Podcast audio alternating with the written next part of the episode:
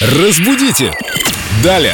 К нам присоединилась Виктория Полякова, культуролог, знаток русского языка с предложением подискутировать на одну интересную тему. Вика, привет. Уи, привет. Почему слово «дискуссия» меняет согласную в глаголе «дискутировать»? Отличный вопрос, очень его люблю. И не совсем все однозначно. Просто дискуссия и дискутировать берут свое начало из разных языков. Дискуссия из французского, где оно означает э, рассмотрение исследования. А дискутио, само слово, из которого появился глагол «дискутировать», пришло к нам из немецкого, где оно означает «наблюдать». Но справедливости ради нужно сказать, что слово «дискуссировать» тоже имеет место, его можно использовать, поэтому э, изначально вопрос, который к нам пришел, почему э, дискуссия, ну дискутировать. Можно сказать дискуссировать, это не будет ошибкой.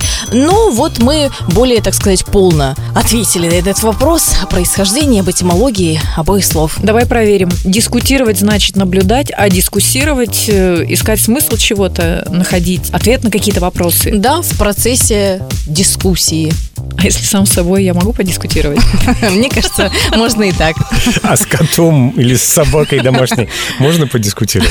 Почему ты спрашиваешь? Мне кажется, все и так это практикуют.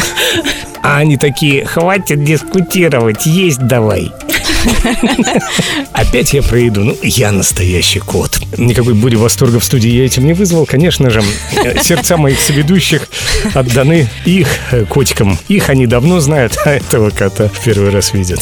В эфире каждый день гладим.